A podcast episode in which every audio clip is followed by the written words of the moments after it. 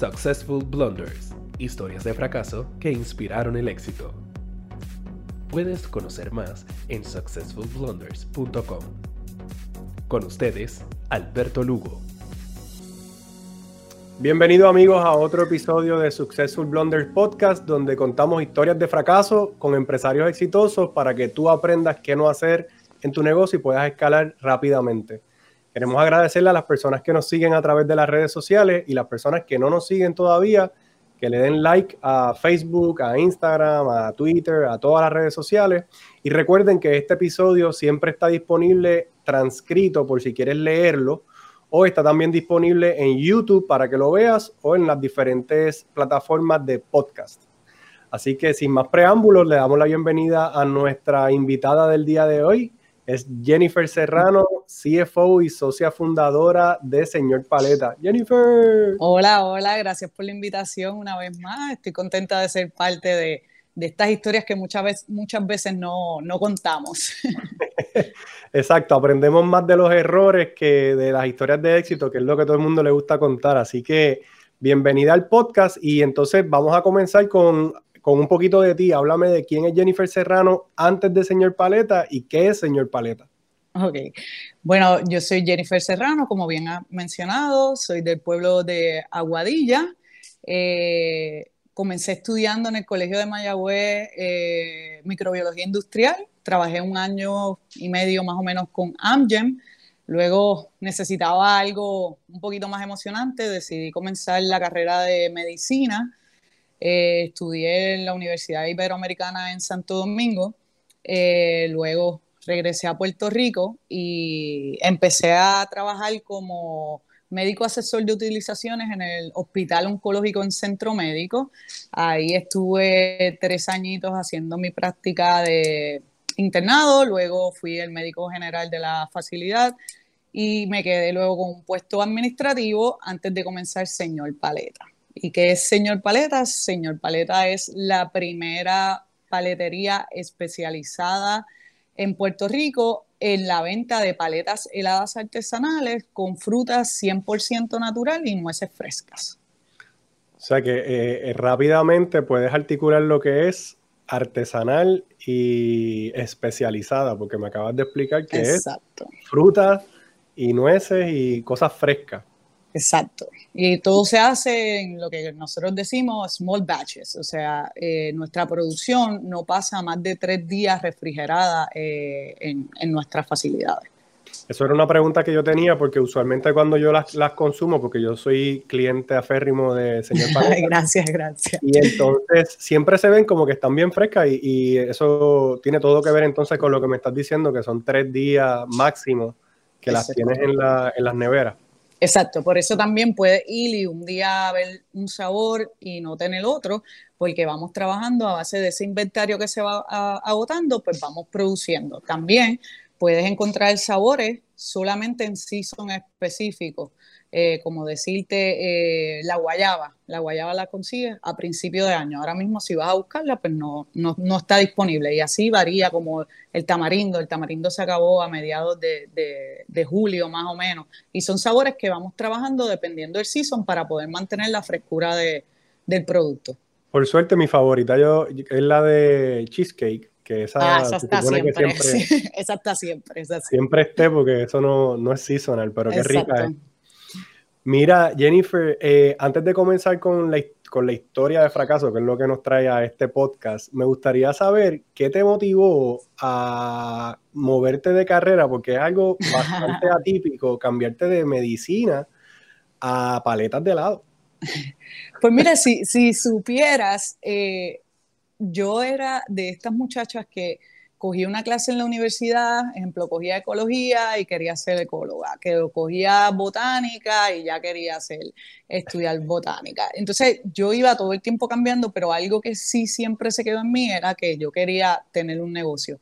Y siempre tenía esa idea, pero la sociedad te va guiando a hacer otras cosas que a veces pues no diría perder el tiempo, pero si yo hubiese querido emprender en un negocio desde un principio, pues hubiese tenido a lo mejor mucho más energía, pero no hubiese tenido la disciplina que adquirí en la escuela de medicina. Así que, que es una, una balanza de, de, de pros y contras. Pero yo siempre había querido tener mi propio negocio y estaba casi segura que lo iba a hacer o en turismo o en comida, porque soy súper glotona, así que se me dio la oportunidad de, de poder junto a Ramón crearle este concepto de paletas en Puerto Rico y en verdad que te digo que si la medicina me encantaba, si, si el país me llegara a necesitar nuevamente, volvería, pero lo que estoy haciendo es mucho más satisfactorio que, que, que, era lo que yo siempre había visualizado, poder controlar mi propio tiempo, tener unas libertades eh, en donde pues mira, ahora mismo hoy estoy trabajando desde mi casa y poder hacer todas estas cosas con unas libertades y un tiempo adicional, pues tiene, tiene sus pros eh, haber querido emprender. Claro, qué bueno saber eso que mencionas de la disciplina, porque yo comencé mi negocio bien joven y había muchas cosas que yo desconocía cuando comencé mi carrera de empresario. Y, esas cosas que tú mencionas de, haber aprendido antes de llegar a, formar tu negocio, creo que también son bien importantes. Son pros y contras, obviamente, empezaste más tarde, pero, pero se, eh, al final del camino yo digo que, que, se, que pagan y pay, pays off eh, tener esta, esa experiencia o esa disciplina, porque te ayuda a escalar rápidamente. Definitivamente. Desde el servicio al cliente, desde las horas que uno trabaja. De acuerdo. Yo, yo, sabía, yo sabía hacer guardias en donde estaba 28 o 30 horas, pues trabajar aquí físicamente 16, 18 horas no es un big deal. El servicio al cliente, recibir todo tipo de clientes, desde el que te adora y te ama, desde que dice que tu producto es una porquería, pues esas cosas tú también las vas manejando y las vas aprendiendo pues por la carrera y el background que, que te formaste. Así que, que sí, estoy totalmente agradecida de haber estudiado lo que estudié para poder darle ese switch completamente diferente a esto. Excelente, eso era una, eh, eso era una de mis preguntas cuando empezaste a hablar de, que estudiaste medicina. Mira, entonces vamos, vamos a lo que vinimos, vamos a hablar de una historia de fracaso que hayas tenido en tu negocio y qué hiciste o cómo, cómo te moviste adelante para convertirla en éxito o para moverte adelante con tu negocio. Pues mira, cuando tú me, me haces la invitación a, a este podcast, de verdad que me puse a pensar porque historia de fracaso yo creo que nosotros podemos tener en todos los aspectos, desde financiera, el momento de reclutar, el momento de, hasta crear un sabor en la fecha, el season, el tipo de promoción que, tú puedes crear, pudiste haber fracasado como lo hiciste, cuánto dinero invertiste, o sea, hay una gama grandísima de, de fracasos cuando tú estás emprendiendo un propio negocio. Pero como te había contado, esa, esa de la exportación, eso de querer brincar el charco, eso de, de, llegar un poquito más lejos, tratando de mantener la, misma eh, quality, el mismo quality, eh, el mismo propósito, el mismo ritmo de producción, eso sí es, un reto. Eh, en muchas ocasiones nosotros tenemos nueve localidades, en, en, en la cual una de ellas está en Orlando, Florida Nueve, wow, yo pensaba nueve localidades. Sí, son, son nueve y esa que está en, en Orlando, Florida. Eh, y entonces todo el mundo nos decía, tienen que ir, tienen que ir. Incluso los otros días estábamos como que viendo qué pasó, qué hicimos mal, cómo, cómo no, no nos salió el proyecto a lo mejor como queríamos. Y yo, una de las cosas que le comentaba a Ramón, que le decía, de todos los sitios que yo quiero empezar, yo no quiero empezar en Orlando, Florida. Había algo en mí que yo no quería, era como hasta clichoso que uno siendo puertorriqueño, el, primer brinco eh, fuera a la Florida. Pero fíjate, yo cuando yo escuché que, iban a hacer ese brinco, para mí era totalmente natural por la cantidad de personas que salen de Puerto Rico que viven en Florida. Y yo dije, wow, ahora sí se van a hartar allá en Orlando porque la gente está buscando cosas que sean boricua y cosas que le recuerden a Puerto Rico y todo eso, no sé. No, y la, y la apertura fue increíble, te la cuento y, todavía se me paran los pelos. Cuando nosotros llegamos todavía faltaba media hora por abril y ya teníamos 110 personas en la fila esperando la apertura. O sea, tuvo sus pros como todo, tiene sus pros y tiene sus contras, pero hay unas cositas que uno debe saber. Los centros, los centros comerciales en Puerto Rico y los centros comerciales fuera de Puerto Rico, específicamente me atrevería a decir lugares como Orlando, en donde la gran mayoría de las personas que visitan los centros comerciales son turistas, tu tipo de mercadeo y venta no la puedes manejar igual a la que tú manejas acá en Puerto Rico. Por darte un ejemplo, se supone, ¿verdad? Que, esto lo he aprendido con el tiempo, que si tú tienes un artículo que, su costo de venta es menos de 5 dólares, tú tengas que buscar eh, lugares en donde el flujo de personas para estas compras por impulso sea bien natural. En Puerto Rico, cuando nosotros comenzamos a abrir localidades, pues nosotros comenzamos en Viejo San Juan, que se convierte como un centro comercial, ya que es una zona que es walking, todo el mundo está caminando, hace calor, hay subidas, hay bajadas, y nos funcionó espectacularmente ese tipo de escenario. Maravillosamente bien, porque muchas veces yo pasaba y no quería hacer la fila y me iba y volvía después, y o sea, siempre estaba lleno. Sí, sí, hasta el día de hoy, con todo y pandemia, hay que controlar que no se nos haga fila y todo esto, que es complicado. Y ese es el mejor escenario cuando tú analizas ese tipo de escenario, pues son muy pocos los que puede eh, verdaderamente replicar de esa manera. Pues entonces tú te vas a ir por los centros comerciales. Los centros comerciales, cuando tú te contactas con ellos, tú puedes saber hasta cuántas personas entran por hora, por día, por puerta, eh, para tú escoger el location en donde tú quieres. Cuando tú vas a los Estados Unidos, y me refiero a Orlando específicamente, que fue el primer como caso que nosotros tuvimos, tú escuchas esos números de visita y, de entrada al centro comercial que tú dices, wow, um, no tengo la data de Viejo San Juan, pero yo me atrevería a decir que no recibo este, ni un 75% de lo que ellos ellos te están ofreciendo. ¡Wow! ¿De verdad? Sí, eh, por lo menos en el, en el mall donde nosotros estamos, Florida Mall, la cantidad de personas que entra por hora y específicamente por la puerta que nosotros estamos es increíble. O sea, en data, en data. Pues, o, sea que es, o sea que en la realidad es significativamente menor. En personas yo no me he puesto a contarlas, pero en flujo sí, no, no, tú puedes decir, mira, por decirte el número, por esta puerta a mí me dijeron que diariamente entran 80 mil personas, yo no veo 80 mil. En movimiento, por más que yo esté ahí las 12 horas del turno, tú no ves las 80 mil personas. Y, más, y más importante que la cantidad, es el tipo de público que visita. En Puerto Rico, los centros comerciales sí los visitan los turistas, pero el main es el local. Estoy de acuerdo yo no, diciendo un número acá, no es el que te dan los centros comerciales, pero 80% de las personas que tú ves en el centro comercial son personas locales y 20% puede ser este, turista o visitante. Bueno, Jennifer, lo que pasa es que yo me atrevería a apostar que Puerto Rico, Puerto Rico es un lugar bien extraño porque muchas de estas cadenas que cierran tiendas en Puerto Rico abren nuevas tiendas porque es como una economía bien extraña. Se habla mucho de quiebra, de que la gente no tiene dinero, pero cuando tú vienes a ver eh, por ejemplo, por decir un nombre, Sears cerró, quebró a nivel mundial y en Puerto Rico estaba la primera y la segunda tienda Sears del mundo entero. O sea que es un sitio bien atípico en, cuestión de, consumerismo. Y ese, y ese es uno de, de, los fracasos que va a tener todo comerciante que quiera salir de Puerto Rico y esté específicamente en el área de retail, como es nuestro caso.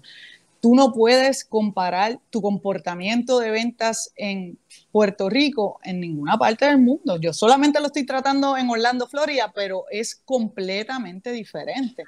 Eh, eh, el, mercadeo y cómo tú vayas a hacer las ventas de tu producto. Eh, tienes una porción, sí, tienes unos 100 mil, 200 mil habitantes en Orlando, Florida, que te van a apoyar, pero tú no puedes vivir con 100 o 200 mil habitantes, versus aquí en Puerto Rico, la, yo escojo el municipio en donde voy a abrir tienda a base de la población de ese municipio. Entonces, si yo veo una, una población de 150, 140 o 200 mil habitantes, para mí es bello, pero en Orlando no me funcionó así. bueno, yo he viajado mucho por todos los estados o por muchos estados y, y, he ido a centros comerciales y digo, wow, e, esta gente jamás se imaginarían el caos que hay en un sitio como Plaza Las Américas a esta hora, cualquier día de la semana, o sea, están vacíos comparativamente con Puerto Rico. Definitivamente, y todo tiene que ver con el consumo del boricua. Eh, eh, nos encanta gastar y es la realidad, y me incluyo porque soy boricua. Nos encanta gastar, nos encanta ser esa primera persona que pruebe el producto y valide ese producto como bueno, porque yo nunca voy a comprar nada malo, eh, yo como, como individuo, yo todo lo que compro es bueno, lo valido y se crea ese, ese, word of mouth increíble. Estaba brutal, estaba brutal. Exacto. Y verdaderamente ese tipo de comportamiento en Orlando específicamente, que es donde estoy, es totalmente, totalmente diferente.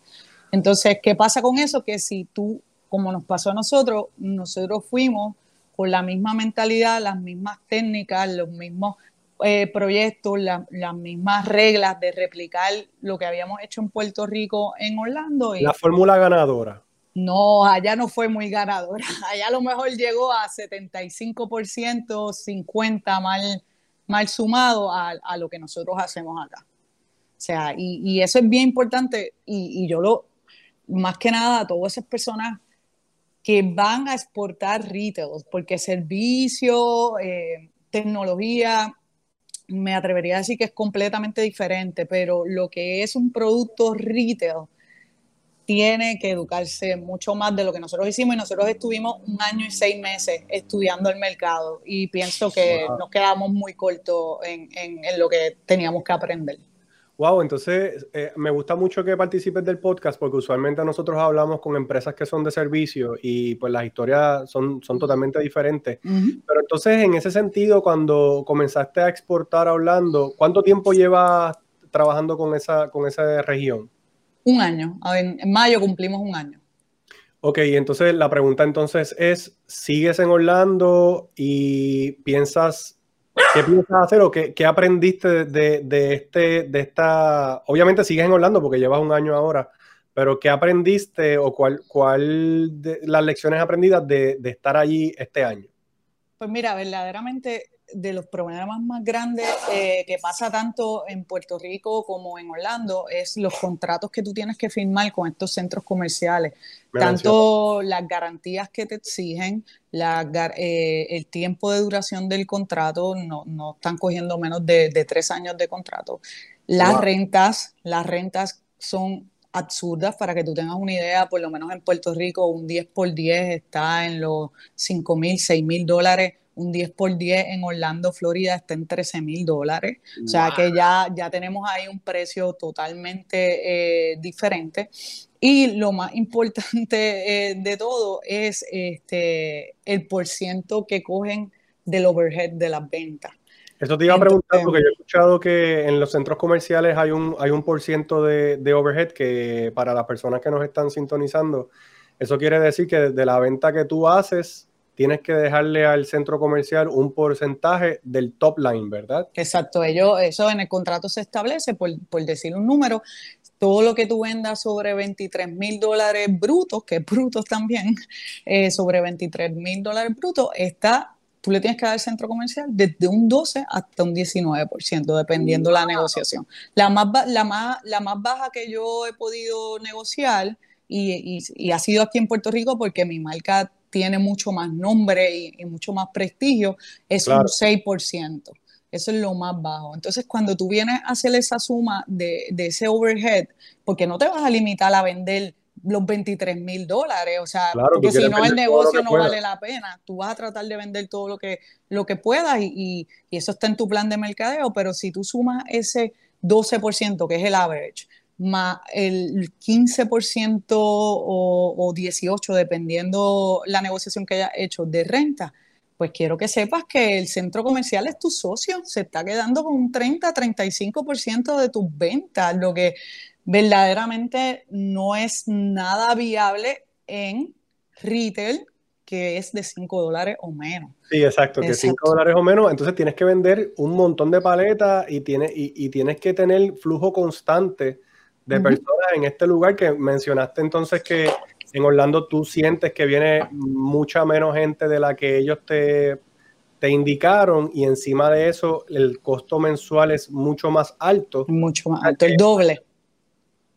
y, no, y no solo eso, el, el, público que recibes también en vez del 80-20 que estábamos hablando acá, que el 80 es el local y el 20 eh, es el turista, allá el 80 es el turista y el 20 es el local.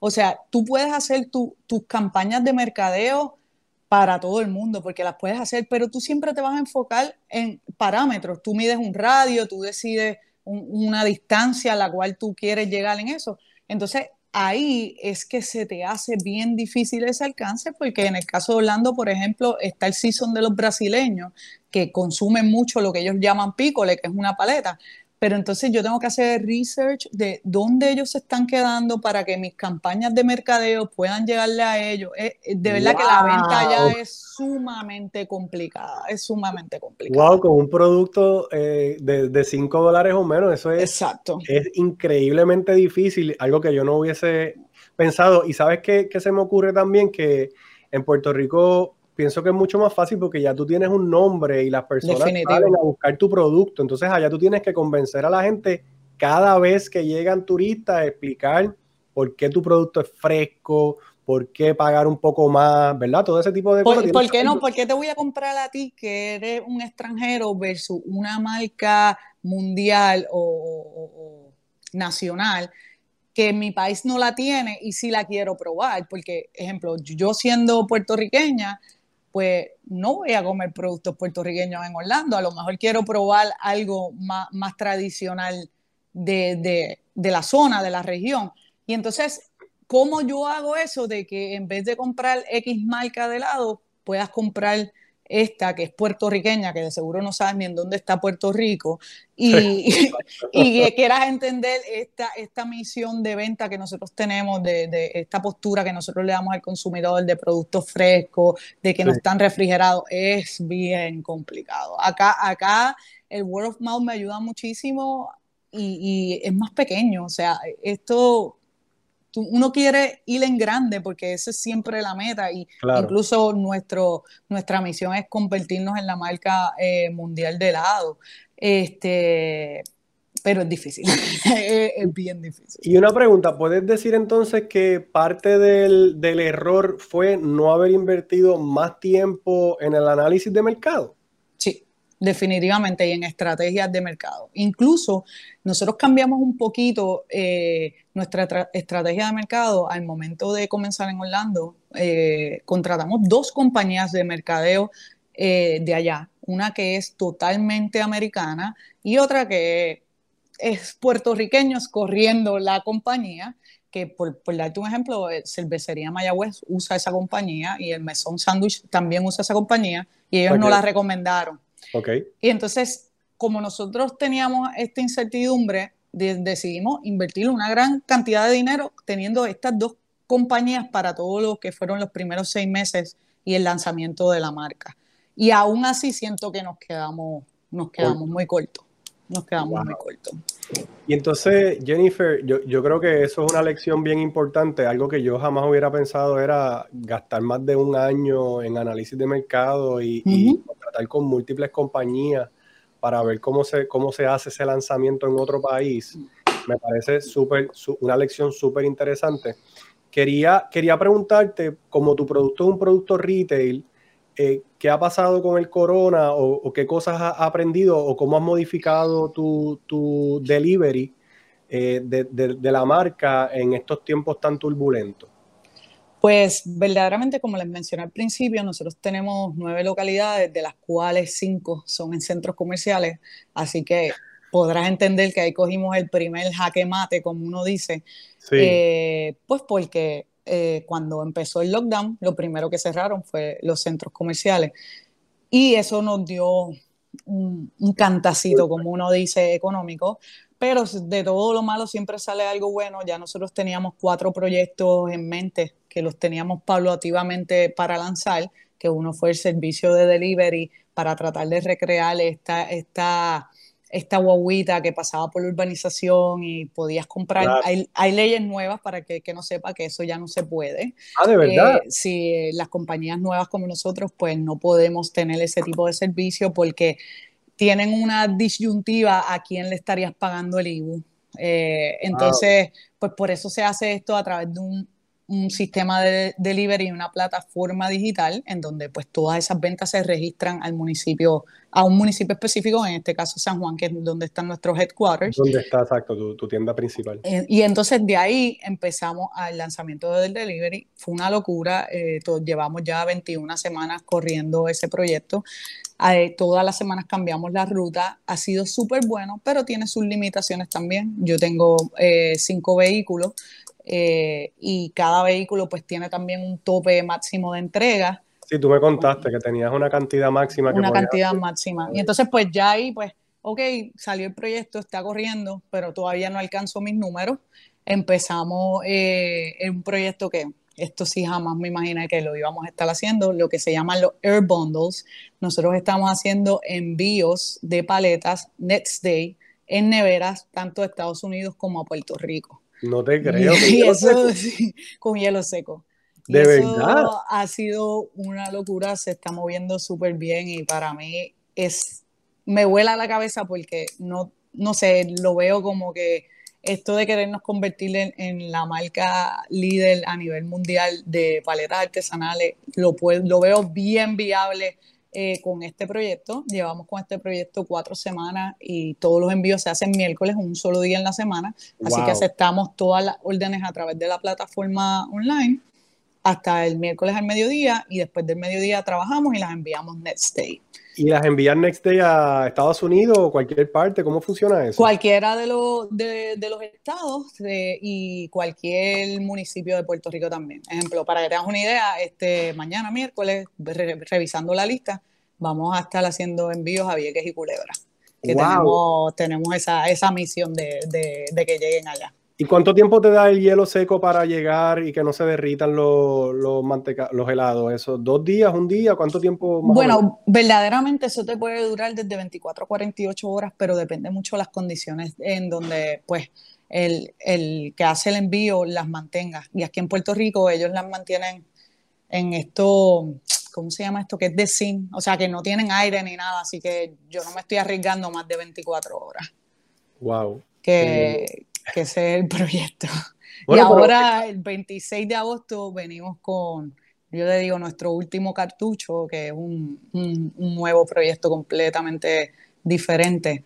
Este, que ¿Quieres, hablar de ¿Quieres dejarlo guardado hasta, hasta agosto 26? Bueno, lo podemos, lo podemos hablar después de agosto 26 porque esto también llevamos más de un año estructurándolo y sería súper interesante después que ya yo tenga un poquito de del mercadeo y, cómo de esto, hablar si funciona o no funciona porque es totalmente innovador. Para que sepa, solamente el producto que vamos a traer, que sigue siendo paleta, pero es la manera en que se va a presentar, solamente eh, lo hacen en, en, Rusia y España.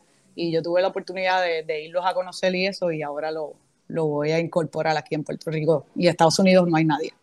Eso suena bien interesante. Creo que tienes una ventaja competitiva en nuestra región, entonces, si, puedes capitalizar. Oye, eh, me parece súper interesante que hayas logrado, eh, no le quiero llamar pivotear porque no es un pivote, es tu, es tu mismo negocio, pero que hayas podido buscar formas innovadoras de, de mover el producto a pesar de que estamos pasando por un proceso bien incómodo de la pandemia. Y te pregunto, eh, ¿esos centros comerciales han logrado negociar algo con ellos mientras han estado cerrados o ellos también, como ellos han sufrido el impacto del corona, han querido seguir cobrando normal, aunque estén cerrados? ¿Qué, qué, puedes decir? Es bien, difícil. Eh, ahora mismo yo solamente tengo un centro comercial abierto, que, que fue el único que pude llegar a unas negociaciones tanto justas para ellos como para nosotros, porque también hay que entender que ellos cogieron un cantazo, como uno dice. Sí, sí. Pero verdaderamente los centros comerciales te están facturando como si nada hubiese pasado y estuvimos casi tres meses eh, cerrados. Eh, y pues estoy en esos pleitos que lamentablemente pues ya han entrado a pleitos eh, legales, como uno dice, para poder llegar a un, a un acuerdo. Solamente tengo uno que se pudo arreglar de verdad que de manera perfecta eh, el único inconveniente que tengo es que eh, en Puerto Rico los contratos se hacen con garantías personales. En Orlando los contratos se hacen con garantía eh, intercompany, o sea, yo estoy, yo tengo múltiples corporaciones y está cogiendo una de las corporaciones mías de acá como garantía. Que es otro de los errores que uno debe evitar al momento de firmar esos contratos que son de cinco años, por lo menos todos mis contratos son de cinco años. Usted es empresaria de verdad, porque poner garantías personales, cuando la gente pregunta cuál es la diferencia de ser empresario, yo creo que esa es una de los retos más grandes, es tú ir y poner todo lo que tú tienes en la línea por una idea o por, o por una convicción que tienes con un producto y, te quiero felicitar porque muchas personas no, verdaderamente ese, ese, es un riesgo. Eh, eh, cuando tú estás empezando, porque yo ahora sí me puedo dar ese lujo de no ponerla, los últimos contratos que tengo, ninguna tiene garantías personales, pero cuando tú estás empezando con un concepto y de verdad tú crees tanto y tanto en tu proyecto y quieres estar tanto y tanto en una localidad que no te queda de otra, es estar en esa localidad arriesgando tus garantías personales o simplemente intentarlo en otro lugar. Ya obviamente después que tú creas un reconocimiento, ya eso no, no va, tú pones otras garantías como son los intercompany o, o otro tipo de, de, inmuebles, como uno dice. Claro, y una pregunta, Jennifer. Eh, mencionaste ahorita algo antes de finalizar de, de, que la venta de este producto calle a calle, como se hacía antes, eh, que por el tema del, del taxi, del IBU, que no, no es permitido porque no saben a quién pagarle esto es algo que se podría verdaderamente solucionar con legislación o... Definitivo. ¿Verdad? Porque Definitivamente. yo, yo, he, llevado dos que no me han hecho mucho caso, este, propuestas, porque si tú centralizas todo a través de pagos de apps o tarjetas de crédito, en donde estén centrados a, a un headquarter como municipio, no tengas que tener ningún tipo de problema en cuanto a esto. Claro, porque, lo que estás entregando el, producto en cualquier lugar. Y ahora mismo tenemos múltiples plataformas, desde ATH Móvil, PayPal, Venmo, lo que tú quieras. O sea, que, el manejo de cash es hasta más seguro para nosotros como compañía, porque en la guagua se puede poner un rótulo, esta guagua no maneja nada de efectivo y, evitamos hasta que no, nos puedan este, asaltar. Pero sí, un buen legislador que, que, que, que tenga ese deseo de, ayudar a los emprendedores, que lo hay, no, no, digo que no lo haya, pero sí. podría, yo, en verdad, yo soy súper pro emprendedora y, y, a mí me encantaría que nosotros podamos tener más oportunidades en la legislación de que se nos escuche y se evalúen, porque, ejemplo, mi background es en medicina, pero en los pasados cinco años yo me he dedicado desde laboral, leyes laborales, finanzas, administración, o sea, y uno, uno va, va, va aprendiendo y, y, yo creo que los legisladores también deben aprender de, de las cosas que es pues el day to day. Todo, todo, lo, todo lo nuevo que hay, porque muchas de las cosas que se corren, se corren como se hacían hace 20 años y hay que innovar porque si no nos quedamos atrás y eso lo hemos hablado a, todos los niveles, pero no había escuchado esto y me parece que es totalmente adecuado ver de qué manera se, se logra eh, poder hacer este tipo de ventas retail eh, en diferentes lugares sin el problema del IBU. Y también hay una, una ley ahí media ah, rarita, eh, por lo menos estoy en el municipio de San Juan. No lo, no, no, no, lo he hablado con otros municipios en donde si tú tienes tu negocio, tú no puedes tener un negocio fijo, tú no puedes tener uno ambulante que genere más de 20% que tu headquarter. Y eso ahí es como que... Una regla extraña que no tiene razón de ser. Exacto, que, y más en, en, tiempos como estos de COVID, si nosotros hubiésemos tenido la oportunidad de, poder entrar a urbanizaciones y hacer todo esto eh, de manera legal, o sea, sin ningún inconveniente, hubiésemos tenido mejor alcance porque tú preparas tu agenda, voy a coger estos municipios, estas urbanizaciones específicas y tu mercadeo lo corres a través de eso no de rutas como yo seguro estoy Te, te seguro te metes en una urbanización y lo vendes todo cada vez porque Definitivamente. es un que mucha gente le gusta y como todo el mundo está encerrado, hay no, gente que yo no sé, no sé si, si tú sabías, nosotros no, no, solemos tocar mucho este tema, pero nuestro producto, además de no tener ni colorantes ni, ni sabores artificiales, eh, pues se, se, hace todos los días en small batches versus otros productos en la misma categoría, o sea, competidores directos, que son todos exportados. Puerto Rico, más allá de las heladerías y paleterías locales, no produce ningún tipo de helado. Esto viene en vagones que se puede descongelar, congelar y así mismo te, lo están vendiendo. O sea, ah. que también es, impulsar un poquito el producto saludable con valor nutricional este, para tanto la juventud. Nosotros tenemos de todas las edades, desde bebés hasta abuelitos que van en busca de esos sabores tradicionales que nosotros hacemos en paleta, así que, de acuerdo. que se acerca a todo. Entonces podemos, podemos resumir que uno de, los, de, de, las lecciones aprendidas era entonces hacer el, el, análisis de mercado, tomarse su tiempo, consultar con múltiples compañías. Y número dos, yo creo que es uno que se mencionó implícitamente en el, en el podcast, que es no tener todos los huevos en una canasta, porque Definitivamente. rápidamente cuando sucedió el tema del corona, pudiste, como decir, volvemos, eh, pivotear y buscar otras alternativas de ingresos de una manera súper creativa. No, y, seguimos siendo una compañía especializada en la venta de paletas artesanales porque nosotros no hemos añadido ningún producto, pero eso que acabas de decir de no tener todo, lo que nos ayudó también a nosotros es que no todas nuestras tiendas estaban en centros comerciales, que nos dio una oportunidad de poder abrir un 50, 40% de nuestras localidades y entonces tratar de recuperar esos ingresos de las tiendas que estaban cerradas a través de otros mecanismos de venta, pero definitivamente yo entiendo que estamos en una era de, la comodidad, como uno dice, y más si uno está en un encierro, pues que tú puedas recibir esas paletas a la, puerta de tu casa, un producto refrigerado es sumamente innovador. Yo te digo, ni yo misma creía que eso era posible. Estuve más o menos como tres semanas enviando paletas a diferentes amigos y ellos dándome el feedback, tienes que mejorar esto y esto, hasta que me salió casi completo. Brutal. Eh, Jennifer, ¿cómo te, podemos, ¿cómo te podemos ordenar paletas a través de internet para la audiencia? Pues nuestra página es www.paletashop.com. Paletashop.com, mi gente. Denle al botoncito ahí, compren las paletas y les va a llegar o delivery o por Exacto. Next day. Hasta pico puedes hacer compras ahí, evitas totalmente las filas. Ejemplo, si sabes que vas para Viejo San Juan, puedes hacer tu pico order a través de paletashop.com y no hacer la fila y la recoges y ya. Yo, estoy en ese grupo, yo hago pico. Está cerca de mi casa. Sí. Eh, Jennifer, gracias por participar del podcast y te deseamos mucho éxito. Gracias, gracias a ti por la invitación. Cuídate. Buen día. Successful Blunders. Historias de fracaso que inspiraron el éxito. Puedes conocer más en successfulblunders.com.